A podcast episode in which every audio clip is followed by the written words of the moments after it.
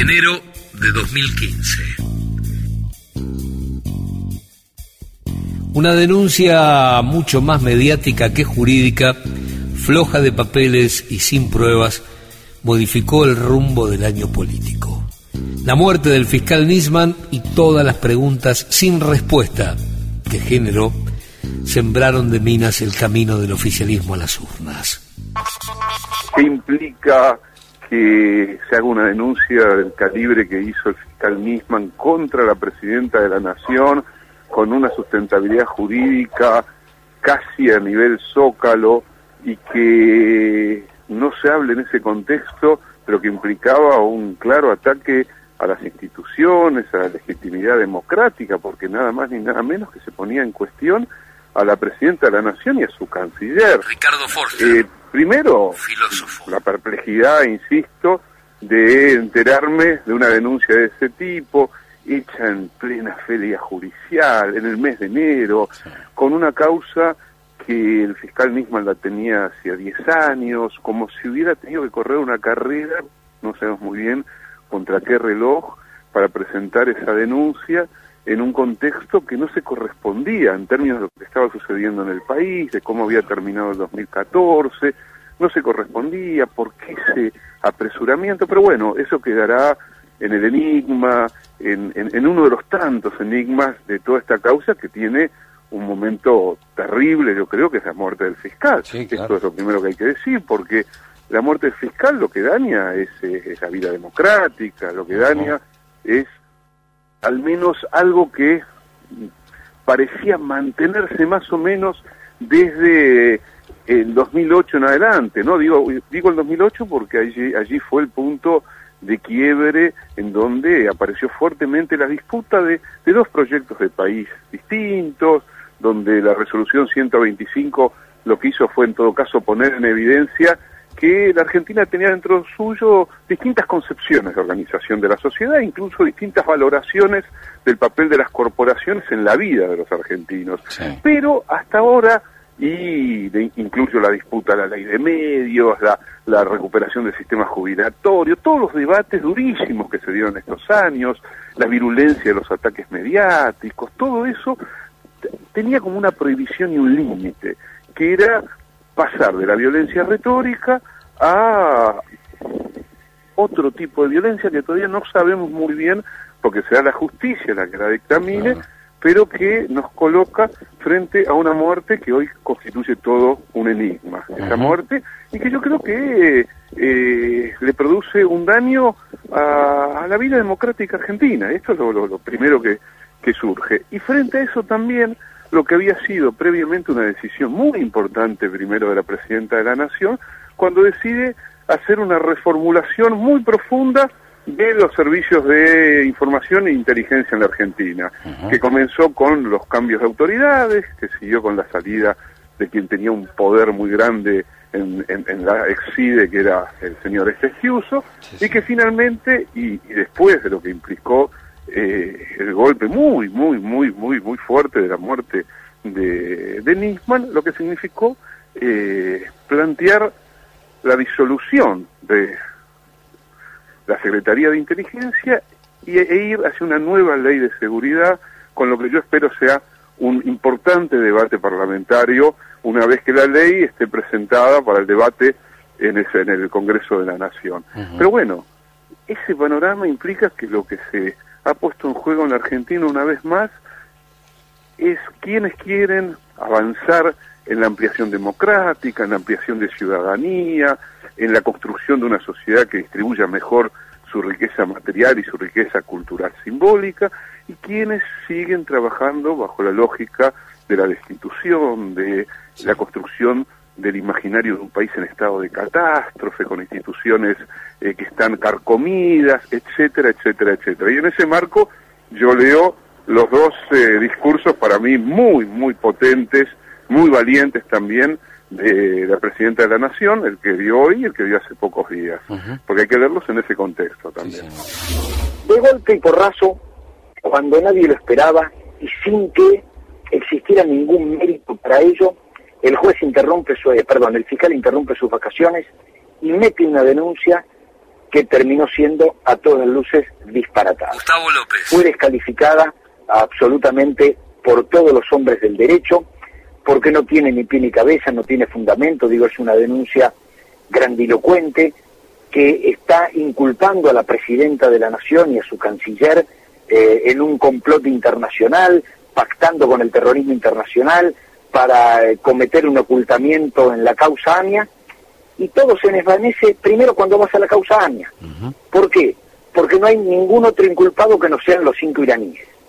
Y después, cuando uno analiza argumento por argumento lo que debería ser el móvil para cometer el ocultamiento, también es falso. El móvil del levantamiento de las alertas, el móvil de la supuesta compra de petróleo, el móvil de la supuesta venta de cereales, todo, y vuelvo a repetir, para ocultar algo que sigue teniendo a los mismos imputados. Entonces, hasta allí era eh, un hecho importante, una denuncia brutal, pero que se resolvía realmente el lunes en la Cámara de Diputados con el papelón eh, que iban a pasar aquellos que se habían subido a una denuncia que era disparatada. Cuando se empiezan a escuchar, digo, después resulta que los espías no eran espías, eh, y entonces se trata de tres civiles que no forman parte del gobierno, que hablan entre ellos, alguno un compañero de ruta, como es el caso de Luis de Lía, un gran militante político, otra una persona ajena y alejada políticamente al gobierno, con la que nunca he tenido simpatía, que se Esteche, y lo hablo en términos personales, ¿eh? eh y después dos personas, eh, digo, un ciudadano argentino de origen árabe y, y, dos supuestos espías, que en realidad es uno solo el que aparece, digo, nada, están hablando de dónde van a ir a comer. Y a partir de allí, en, una conversación entre privados, que como dice Zafaroni, si todo fuera cierto, tampoco constituye ningún delito hablar entre cuatro personas, se imputa a la presidenta. Ahora, el problema es que el día que tenía que declarar, muere. Entonces, la primera carta de la presidenta es muy ilustrativa porque pone en signo de interrogación la posibilidad del suicidio, no lo descarta, pero no lo reafirma, y plantea una serie de interrogantes para que la justicia también se haga esos interrogantes. ¿Por qué volvió? ¿Quién lo mandó llamar? ¿Por qué hizo ese escrito? ¿Por qué tan apurado? Eh, eh, ¿Quién era uno? ¿Quién era otro? Y cuando se conoce el contenido de la denuncia, que desmorona la propia denuncia porque carece de fundamento, la presidenta va atando cabos. Y dice, bueno, el único hecho nuevo que hay en el expediente en los últimos siete años o en los últimos cinco años es que sacaron al investigador de la CIDE. Y eso provocó que inmediatamente viniera, como dato objetivo, ¿no? Eh, que viniera el fiscal y metiera esta denuncia locada. La clave está en por qué volvió, quién lo presionó para volver, eh, quiénes son los beneficiados con todo esto, quiénes son los perjudicados y lo que le pide en definitiva a la justicia que investigue. Ahora, la gravedad de la denuncia de la presidenta hay que dimensionarlo porque se trata de la denuncia de un complot para derrocar un gobierno intentando inculparlo con el atentado a la AMIA y el encubrimiento. Entonces, nos olvidamos que el encubrimiento fue en 1994. La presidenta ata hecho, sí dice, se produjo esta vuelta porque se produjo esta sustitución en el expediente. Eh, este, este año se va a hacer este juicio. Bueno, yo ato cabos y además esta gente que necesitaba el encubrimiento necesitaba que el fiscal no fuera declarada. Principios de 2003. En la recta final de Eduardo Dualde en la Casa Rosada, la CIA armó el libreto para descartar a la pista siria. A partir de ese momento, Argentina acusará exclusivamente a Irán. La conexión de la CIDE con la CIA, especialmente con la CIA, para el caso AMIA data al menos de agosto, septiembre, octubre de, de 2002. Eh, está en el diario La Nación de esa época, no es una suposición mía, están todos los datos ahí. Juan Gabriel Lavaqué, defensor de Alberto Canuredul en la causa AMIA por C5N. En el gobierno del doctor de la Rúa se había cometido la imprudencia de revelar la identidad del jefe de la sección de la CIA en Buenos Aires, lo cual es un dislate total. Jamás se hace eso ni con el peor de los enemigos. Estados Unidos había quedado muy resentido, la CIA en especial, y Dualde, que quería eh, la ayuda de Estados Unidos para arreglar con el Fondo Monetario Internacional, este, recibió la insinuación de que primero había que arreglar los tantos con la CIA. Lo mandó a Miguel Ángel Toma, que era el director secretario de la CIDE, a Washington. El diario La Nación publica que tuvieron dos días de muy amables conversaciones, pasearon en el yate de la CIA por el Potomac, etcétera. Y como pipa de la paz, digamos, eh, prenda de la reconciliación, la CIA le pidió a Toma que el atentado a la AMIA se redujera su investigación a un informe que la CIA había preparado con la colaboración del Mossad textual y que Toma aceptó. La George Tenet, que era el director de la, de la CIA, perdón, pidió a su vez que como hombre de confianza de ellos, esto es muy importante, lo ha reconocido Toma en algún diario, como hombre de confianza de ellos, querían que manejara este informe exclusivamente el ingeniero Antonio Estiuso en la Argentina. De modo tal que Toma viene con el beneplácito del presidente, se supone. Estamos hablando, reitero, año 2002. Dos. Y la CIA pide que sea Estiuso el que maneje esa información. Tal cual, esto está corroborado. Lo toma Estiuso, lo traduce, porque estaba en inglés, lo traduce mal incluso, este, y se lo entrega adornado un poco con algún tema de la cosecha propia de Estiuso a Toma y Toma se lo entrega a Galeano, que todavía estaba como juez. Estoy hablando del 21 de enero del 2003, consta en el expediente. Lo que pasa es que este informe se entrega con la condición de que sea estrictamente confidencial y que nadie pueda difundirlo. Las partes, como yo, porque defiendo al señor Edul, en, en el tema AMIA, pude, una vez que me enteré que existía, pude verlo, leerlo, pero el fiscal Nisman me hizo firmar un acta por el cual me prohibía difundirlo. ¿Pero usted vio ese documento? Yo lo he visto, lo he leído completo. ¿Y qué, qué decía? ¿Se puede saber? Es un documento lleno de fantasías, como todo lo que hacen los servicios de inteligencia. Por ejemplo, de la CIA, reiteramos. Estamos de la CIA y, y dice que es con la colaboración del Mossad. O sea, el núcleo central de la investigación, entre comillas, lo hace la CIA norteamericana. Y ahí donde están el testimonio de estos dos terroristas iraníes escapados de Irán y escondidos y, pertrechados por la CIA en una base militar secreta que está en Irak. Esto lo ha revelado el señor Wiener, que es Wiener, perdón, eh, el cronista de la historia de la CIA, que ha escrito un libro bajo el título de Legado de cenizas, queriendo significar que la CIA la han destruido.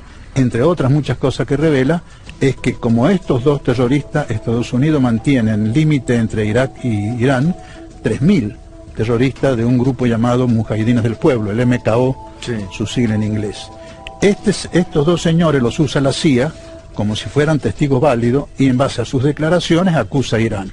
Esto es lo que repite el doctor Nisman después como si fuera la Biblia. Simultáneamente ese informe ¿Pero dice... ¿Cuál era el interés? A ver, volvamos y esto es muy importante lo que usted está revelando. ¿eh? Esto por primera vez se está revelando, lo está diciendo el doctor. ¿Este informe confidencial está en el expediente? Ese informe confidencial está en el expediente, pero desglosado. Desglosado quiere decir que no está inserto en una carpeta del expediente porque es secreto. Entonces está en una carpeta aparte, en un cajón determinado, y usted tiene que pedir autorización por escrito, al, fiscal tenía que pedirle, para que le permitiera leerlo. ¿Y cuál era el interés de la CIA de plantar una, porque lo que usted de, de su relato muy pormenorizado está indicando como que la CIA con el Mossad tenían la idea de plantar una, eh, una teoría, una hipótesis de cómo había sido la explosión de la AMIA. Se llama en la jerga de ellos atentado de falsa bandera. Este atentado se lo atribuimos a fulano porque lo queremos perjudicar. Los dos atentados que tuvieron como escenario a Buenos Aires trasladaron parte del histórico conflicto de Medio Oriente a la República Argentina.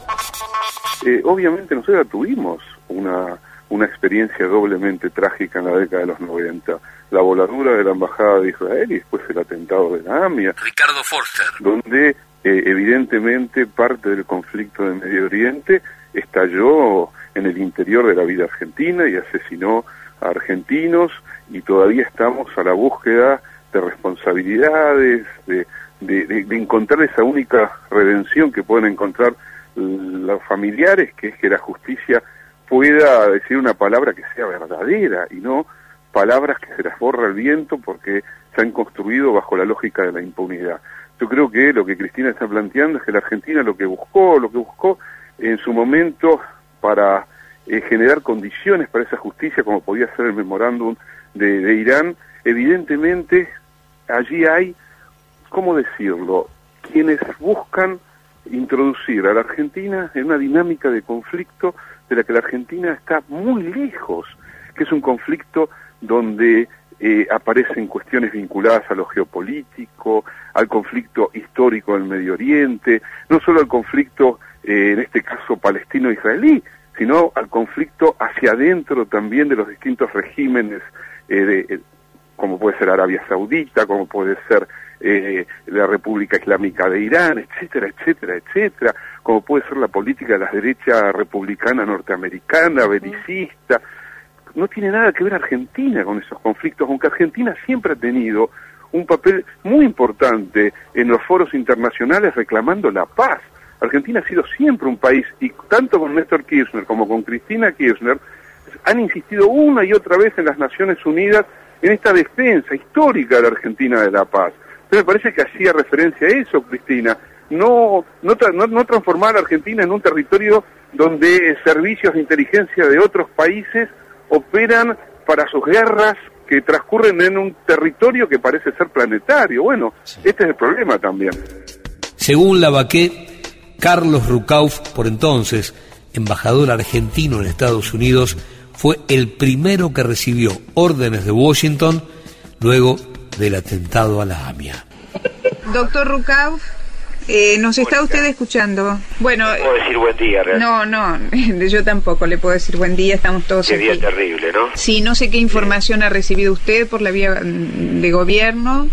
Bueno, yo hablé naturalmente con el presidente a primera hora en cuanto nos enteramos del tema. Eh, y lo que hay es eh, las medidas que ustedes ya conocerán. Carlos Rucauf por Radio del Plata, 18 de julio de 1994. De cierre de fronteras y puesta en alerta de, todo el mundo, ¿no? Ahora, después que un drama así ocurre, este, seguramente eh, va a venir todas las preguntas que uno se tiene que hacer sobre una locura homicida de esta característica. Acá estábamos justamente, yo estoy en, la, las Naciones Unidas, eh, en una reunión preparatoria de la conferencia de población donde estamos discutiendo todo lo que son las políticas de defensa de la vida y en el medio de esto aparece esta muestra demencial y asesina. ¿no? Este, recién estábamos en diálogo con, con Jerusalén. Eh, con el Ministerio de Relaciones Exteriores y tratábamos de formularnos una pregunta a la que, bueno, obviamente solo conjeturas hoy por hoy podrían dar respuestas. ¿Por qué Buenos Aires sería el sitio elegido para llevar adelante el segundo atentado más grande, más grave en, décadas fuera del Estado de Israel. ¿Por qué sería Buenos Aires? La verdad que yo no tengo una respuesta a su pregunta. Eh, hay algunos homicidas que tienen tanto tanto odio que, que lo pueden expresar en cualquier lugar, ¿no? Además hacerlo en una mutual eh, es aún más terrible, ¿no? en un lugar mm. donde se va a buscar la defensa aún más de la vida. Desde el primer día del atentado, el doctor Rucao, ministro del Interior, estaba en Washington, en la embajada nuestra, y recibió él, porque el embajador nuestro le pasó el teléfono, una llamada del Departamento de Estado el mismo día del atentado a la AMIA. Juan Gabriel Lavaqué. Pero mire, si un Estado, oficialmente su Departamento de Estado, le transmite oficialmente a la Embajada Argentina lo recibe el ministro del Interior de la Argentina, Rucao, a las dos horas del atentado, que fue Irán, significa que lo tenían todo preparado para inculpar a Irán. En esta lucha que hay por el petróleo del Medio Oriente, una cosa muy turbia, muy, muy tétrica. Esto mismo lo repite Shimon Pérez, que era el primer ministro israelí, y el señor uh, Isaac Rabin, que lo asesinan un año después, era el presidente, lo confirman a la tarde, diciendo fue Irán, fue el Hezbollah, es decir, desde el primer día, y esto es lo que yo le he demostrado a la doctora Gil Carbó. Claro, usted lo, de, usted lo denunció en diciembre. En diciembre. Es decir, yo lo denuncié cuando había otro Nisman, discúlpeme. Nisman, mientras estuvo con vida, fue el victimario de gente inocente porque siguió este informe y por ese motivo inculpó a gente y según inocente. lo que usted está comentando, Nisman entonces siguió ese mismo informe que en el año 2002 le habían entregado Sí. a Toma vía Estiuso y que se había el mismo Lo tuvo Galeano muy poco tiempo porque después lo destituyeron, destituyeron, por, claro, lo lo destituyeron por el soborno. Lo tomó el doctor Canicova Corral, pero recuerde que en el 2004, al promediar 2004 creo, lo nombran al doctor Nisman fiscal general y instructor delegado. Esto Sí. significa que la instrucción, en lugar de hacerle el juez de instrucción, le delega a Nisman y pasa a ser más que un fiscal. Un, un- un instructor delegado. De modo tal que el poder se lo dan a Nisman en este momento. Acá hay culpas compartidas. ¿Quién, por qué acepta, toma este informe de la CIA? ¿Por qué lo mandan acá? ¿Por qué Canicova Corral lo permite sabiendo? Ellos han leído ese informe que yo recién en Bueno, noviembre muchos pude han leer. preguntado estos días cuál era la verdadera actitud, actuación de Canicova Corral, ¿no? Que era el juez de- y es el juez de la causa, ¿no? Esto lo sabe la Cámara de Apelaciones, Sala 1, que es la que interviene cada vez que yo apelo. Este, lo saben porque se lo he relatado punto por punto. Lo que no puedo relatarle, porque me lo, me lo había prohibido el doctor Nisman, era el contenido de ese informe, pero yo sabía que existía ese informe. En vida del doctor Nisman yo no le Usted podía... había hecho un compromiso de confidencialidad de que no podía... Escrito, bajo firmar. pena, bajo pena de faltar al secreto. ¿Y por qué lo revela ahora? Porque al, al morir el doctor Nisman, la historia cambia. Hoy en día el doctor Nisman es una víctima de poderes tenebrosos que yo creo, como posibilidad, lo han matado para que no hable. Le han hecho presentar un informe y después, para eso le sirvió y después le servía más muerto que vivo, dicho en forma muy cruda. Hoy cambia la situación y la víctima es el doctor Nisman. De modo tal que en homenaje a los ¿Para familiares perjudicar que a quién con la muerte de Nisman? Perdón. ¿Para perjudicar a quién con la muerte de Nisman? Yo creo que para eliminarlo. Era un testigo molesto. De paso, es evidente que desestabilizaba el gobierno nacional. Esto es evidente. Los cambios en la Secretaría de Inteligencia fueron el gran disparador de una historia que estuvo 32 años dormida.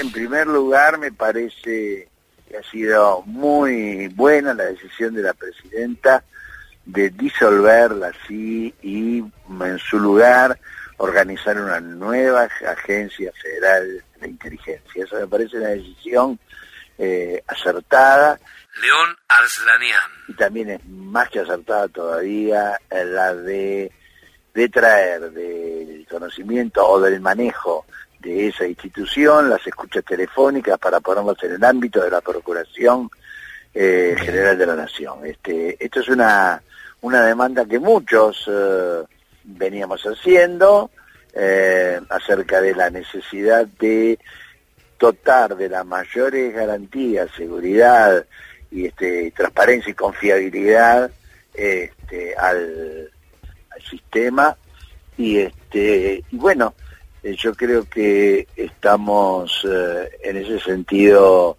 en un buen camino. Bueno, creo que efectivamente la decisión de disolver la CIDE y reformular todo el sistema de inteligencia de nuestro país es esencial, sobre todo en un momento donde ha quedado más que en evidencia eh, la existencia de un entramado mafioso que junta negocios con la impunidad que le daban estos servicios de inteligencia y la extorsión que ejercitaban algunos sectores del Poder Judicial que forman parte de esta trama. Leopoldo Moro. Por eso creo que esta democracia que ha venido transitando hace 31 años y superando y sorteando obstáculos que imponían sucesivamente los grupos dominantes en Argentina, que ven en la democracia una amenaza para su poder, tiene que profundizarse. Así como a nosotros nos tocó en una etapa diferente eh, desmilitarizar la CIDE, la primera vez que tuvo un director civil fue con el gobierno de Alfonsín, sucesivamente siempre habían sido desde su creación en los años 50 militares los que estaban al ca- a cargo. Bueno, en esta etapa hay que sanearla. Eh, nosotros también sufrimos, lo que pasa que en la memoria colectiva tal vez se fue diluyendo y algunos medios interesadamente no quieren refrescarlo, pero nosotros también sufrimos conmociones muy grandes, intentos de desestabilización o golpes por esta vía, por ejemplo cuando lo secuestraron al empresario Sivak y lo mataron, lo asesinaron. Este, o cuando nos infiltraron en la custodia de Alfonsín nada más y nada menos que a Raúl Guglielminetti. Entonces, digo... Las eh, amenazas, ¿no? Ese, ese periodo tan particular de amenazas. Exactamente. Lo que pasa es que ahora estamos frente a un eh, a una circunstancia distinta. Eh, ahora, eh, a partir de la segunda mitad de la década del 90, se fue germinando, este, o mejor dicho, fue germinando este entramado mafioso, cuando buena parte de la justicia federal fue cooptada o se vinculó a estos grupos de inteligencia, eso se, se sumó después los grupos económicos, y bueno, sí, ahora estamos frente a esta situación. Buscando transformar lo formal en real, la Argentina democrática vive un tiempo de transición en materia de fuerzas de seguridad e inteligencia. Argentina eh, no ha concluido el ciclo de, este, digamos, de democratización eh, completo. Así como otros países les pasa una cosa parecida. León Arslanian. Y eh, dentro de estas asignaturas pendientes está la de reorganizar todas las fuerzas policiales, las fuerzas de seguridad, este, lograr el control civil de las fuerzas este, policiales, efectividad al control político, este, eh, y en materia de inteligencia, obviamente, activar mucho más o activar el control parlamentario, porque la comisión bicameral que debía ocuparse de esto no ha venido funcionando y esto yo creo que es un déficit importante. En segundo lugar, hay que rediseñar. Rediseñar significa, este, hay estructuras que, eh, en el caso de las fuerzas de seguridad, son cupulares, son piramidales, este, son macrocefálicas, tienen conducciones concentradas este, y no tienen conducción civil o control civil efectivo. En el caso de la inteligencia hay una autonomía enorme y un trabajo independizado, por así decirlo, eh, totalmente de, este, eh, yo diría, eh, de los objetivos y de los controles que tienen que serles aplicables. Así que eh, me parece que esta decisión que toma, y además estas disfuncionalidades que señalaba la presidenta, el hecho de que la interlocución judicial se establezca con cualquier nivel y con cualquier este, cosa que, que, que, que, que aparezca exhibiendo el, el rol o una supuesta legitimidad de un servicio, etcétera, es una deficiencia grave que la acaba de resolver prohibiendo ese tipo de vínculos. Lo mismo que eh, el modo en que se van relacionando con las eh, fuerzas de seguridad, con las fuerzas de inteligencia, eh, agencias extranjeras que les ofrecen a los empleados por abajo becas, etcétera, etcétera, y a veces sin conocimiento o espalda de las propias autoridades. Esta necesidad de terminar con ese caos lo ha puesto de manifiesto la Presidenta de la República. La oposición política encontró en el caso Nisman, como en otros tantos, un atajo para dejar solo al gobierno contra enemigos que también atentaron y atentan contra sus propios intereses. Lo que pasa es que ha sido una constante de la oposición durante estos años y por eso la oposición está en crisis y no le ofrece a la Argentina una alternativa, eh, trabajar sobre lo que ellos entienden son las dificultades del gobierno y no desde el punto de vista directo propio de país. Entonces, eh, siempre están pendientes del traspié que pueda tener el gobierno o que le pueda fabricar este, algún título de Clarín. Entonces, a partir de allí, trazan su camino. Fíjese usted en este caso, la semana pasada, no estoy hablando del año pasado, ni la semana pasada la ciudad de Buenos Aires estaba llena de carteles del movimiento del, socialismo de los trabajadores con una enorme leyenda que decía hay que disolver la CIDE. La semana pasada, con cara seria y circunspecta, este, la diputada Margarita Stolbizer en un debate por TN este, decía, si yo soy presidente, lo primero que haría es disolver la CIDE. Y ayer la vi eh, sentada junto con otros dirigentes de la oposición diciendo que no va a, que no va a tratar el proyecto, que el gobierno no puede enviar este proyecto, que no es no es el momento de hacerlo. bueno, es, es muy difícil. Este, yo creo que están faltando efectivamente dirigentes con grandeza y con mirada estratégica, como la que tuvieron efectivamente Alfonsín y Cafiero, que codo a codo en el balcón de la plaza le dieron por primera vez en muchísimas décadas al país el ejemplo de cómo había que superar las antinomias que servían para que el antipueblo se metiera por esa rendija y arrinconada a los gobiernos populares. Y hoy bueno no tenemos lamentablemente dirigentes de esa de esa talla de ese nivel. Entre otras cosas porque han renunciado a hacer política. Este, le reitero este solo esperan un traspié del gobierno. Y si no viene ese traspié y viene fabricado bueno también se agarran de eso. Y entonces después este, quedan siendo víctimas de operaciones de grupos económicos concentrados que tienen sus propios intereses, defienden facturaciones, pero no defienden el interés general. Es una gran oportunidad la que se presenta, este, porque efectivamente el replanteo de todo el sistema de inteligencia de Argentina puede ayudar y mucho a sanear el proceso democrático, a terminar con la extorsión a la que está sometido no el gobierno, sino a la que, al que está sometido la sociedad. No importa si eh, tenemos un nuevo ferrocarril, si hay otro Sarmiento, otro San Martín, otro Mitre, no importa, eso no les importa en absoluto. Ricardo Forster. Porque la lógica es construir la idea de un país inviable, imposible, generar el descorazonamiento, la desesperanza.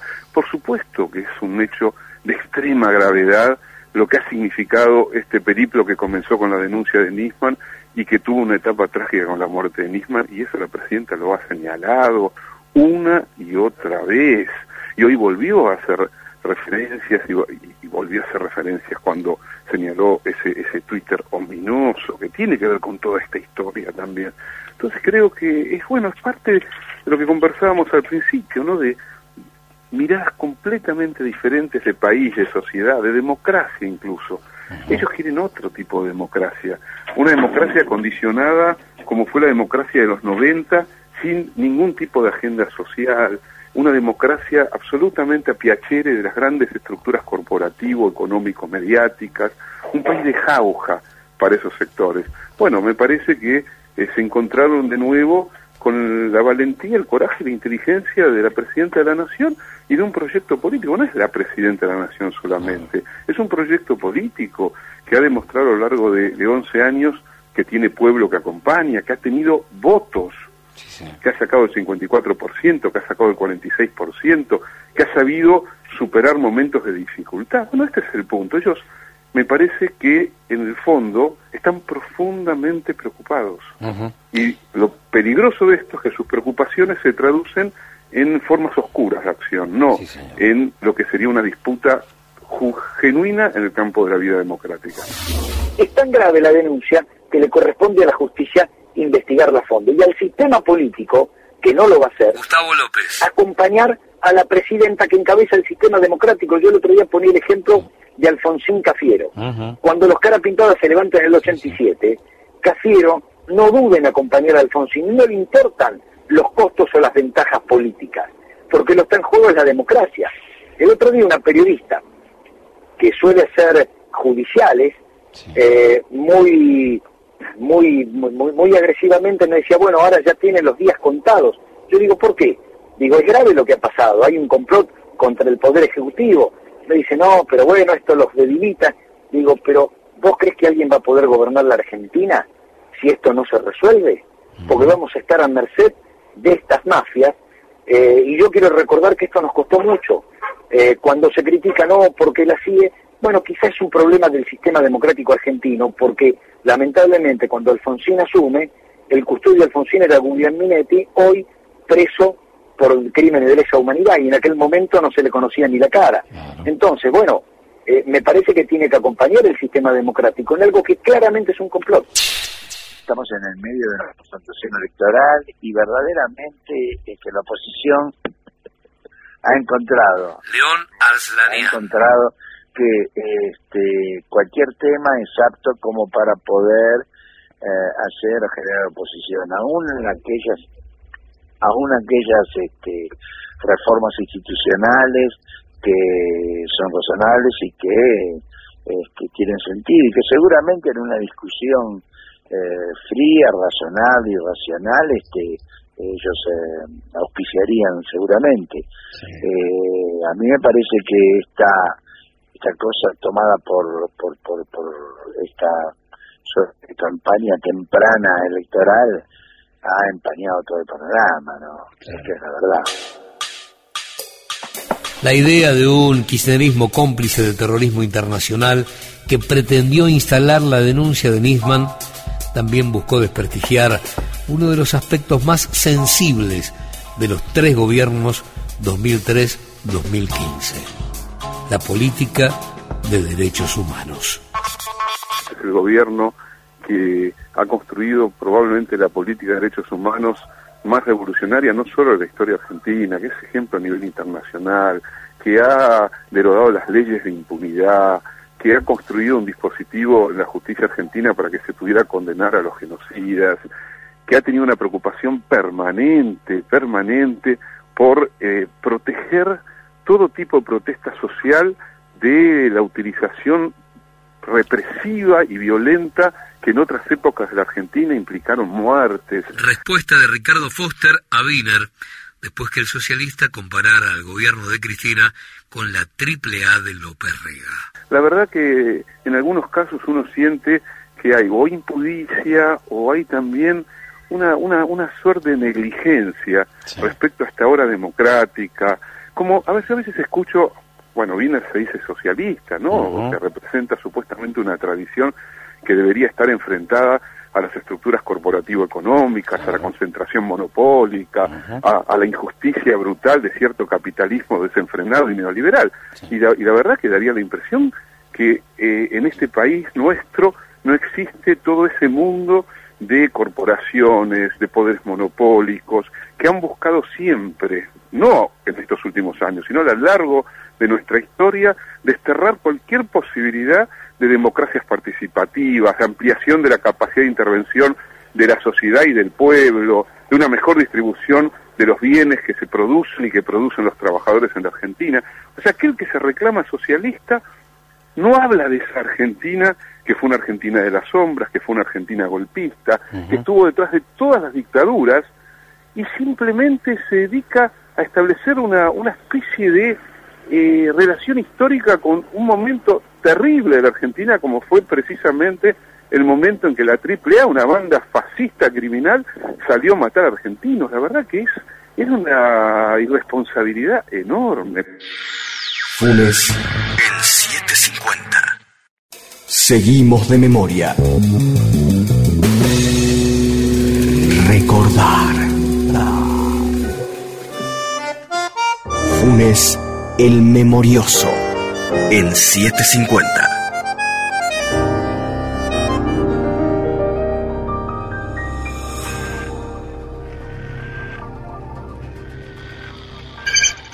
Alberto Nisman, La estatua olvidada. Tercera parte. Todo lleva a decirnos que se trata o de un asesinato o de un asesinato inducido, es decir, un suicidio eh, inducido, así que... ¿Cómo toma el Partido Socialista el anuncio de la presidenta de ayer? No necesitamos un cambio de la, de, la Secretaría de Investigaciones, nosotros lo que necesitamos es un cambio de gobierno. El clima político de enero de 2015 estaba totalmente enrarecido de la mano del caso Nisman. Nadie podía imaginar el futuro. El análisis de Mempo Giardinelli. Eh, hay un clima raro, hay un clima feo en el país. Sí. inexplicablemente feo porque el país no está, no está mal. Eh, incluso los sectores que están mejor son los que están protestando más. Sí, hay como una sobreactuación en... Más que sobreactuación, yo creo que es una paradoja, yo creo ah, que son sinceros en su queja, que protestan y protestan eh, sin darse cuenta de que, bueno, de que en realidad están al servicio, sin quererlo, de, este, diría yo, de lo inconfusable, ¿no? Hay un, hay un golpismo muy muy muy desatado, que no es nuevo, que viene, nunca dejó de existir en cierto modo, pero es fatigoso realmente y este, y genera un clima que es antipático porque el país no está mal, el país tiene un montón de aspectos, casi todos los indicadores nacionales son positivos, un país que, que, que, crece, que hoy tiene más posibilidades de trabajo, que tiene este, que tiene muchas mejores perspectivas en un montón de aspectos, faltando lo que falta, y eso no, no quiere decir que se haya, de, digamos, el bienestar de una nación no es un destino, no es un punto al que se llega, sino que es un camino, y ese camino se está haciendo, entonces cuando uno ve este, este, este nivel de, de, queja, de protesta, sobre todo en las clases medias porteñas, ¿no? En, el interior del país no es tan así.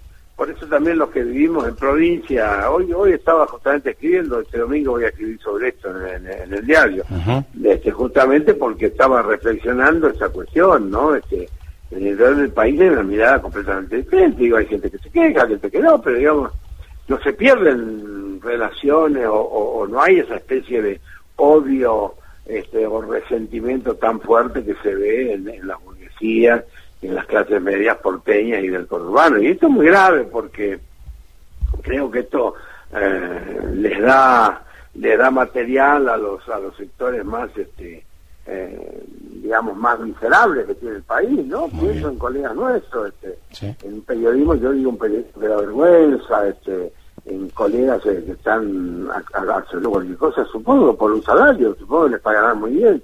Ni siquiera creo que sea por cuestiones ideológicas, porque digamos, hay mucha gente que uno sabe que pensaba diferente y ahora porque están este, en un canal o porque están en determinados diarios este, dicen y escriben cosas realmente y, este, diría inexplicables. Entonces yo creo que todo esto, lo digo no desde ningún enojo, lo digo simplemente desde de una de un cierto asolamiento que creo que, que, las personas bien, los demócratas, este, los periodistas que tenemos todo, profundo sentido de la moral y de la ética, tenemos que tener paciencia, tenemos que tener paciencia, hacer docencia, tenemos que estar serenos, este, y bueno, tenemos que convivir con esto que va a llevar eh, un buen tiempo, porque el año, el, el año, este año, 2015, va a ser un año muy difícil este paso, ¿no? Este, Y yo confío, tengo una, tengo una, una profunda, serena confianza en que la sociedad argentina no, no te va a dejar engañar, creo que habrá mucha gente que sí, etcétera,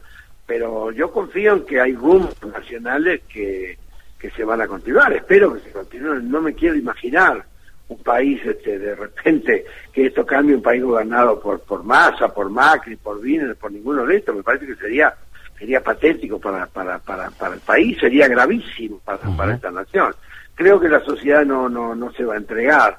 La sociedad es muy crítica y puede ser muy crítica y está bien que lo sea y hay muchas causas, hay muchos rumbos que hay que cambiar, este, hay luchas este, contra la corrupción que sí hay que dar este, y hay este, cambios profundos que hay que hacer en, el gobierno y espero que este, después podamos tener este, mejores perspectivas electorales. Pero pero este, pero en fin, incluso y haré todo lo que sea a mi alcance y escribo y predico de alguna manera para que este, para que la sociedad argentina pueda comprender esto y se mantenga en este rumbo de crecimiento y de mejora, ¿no? Es decir, que no vuelvan a hacer PJP, que no, que no vuelvan a rifar IPF, que no vuelvan a dejar sin trenes, que sé yo, esas cosas que me parece que cualquier ciudadano o ciudadana eh, quiere, quiere, quiere conservar, quiere mantener y mejorar inclusive. Sí, sí. Ahora, Mempo, vos un poco recién lo planteabas con relación a, algunos periodistas, y esto puede ser extensivo también a muchos políticos de, de, la oposición. ¿Por qué se da este, este raro tiempo donde desde hace más o menos 11 años y monedas, muchos políticos en la República Argentina están trabajando abrazados a sus viejos enemigos? ¿Y por qué entienden que eh, trabajando las causas de las minorías podrán enamorar a las mayorías en las próximas elecciones. ¿Por dónde pasa ese, esa cosa tan rara, tan particular de estar trabajando para las corporaciones y creer que trabajar para las corporaciones te da el voto del pueblo? Bueno, yo creo que es muy difícil de establecer, la pregunta es muy buena. Me gustaría tener una, una, una igualmente buena respuesta pero digamos, entré simplemente de, de, de esbozar alguna, alguna, alguna punta, una punta para pensar, creo que es el hecho de que están muy lejos del poder. Y esos hechos políticos lo desespera. Han estado lejos durante muchos años. Llevan 13 años, 12 años este, fuera del poder y entonces esto lo, lo, vuelve loco, pasa el tiempo, no tienen perspectivas, este, la sociedad les ha venido dando la espalda, este, y bueno, y esto me parece que genera una cosa muy mezquina, muy este, muy ansiosa en algunos, como el caso de Massa, por ejemplo, que creo que es un pobre tipo en esencia, ¿no? este, o qué sé yo, el caso de Macri, que debe sentir que es su última oportunidad, este, qué sé yo, la verdad es que no sé, que tendrían que ir a un psicólogo o hacer un congreso de psicólogos para ellos solos.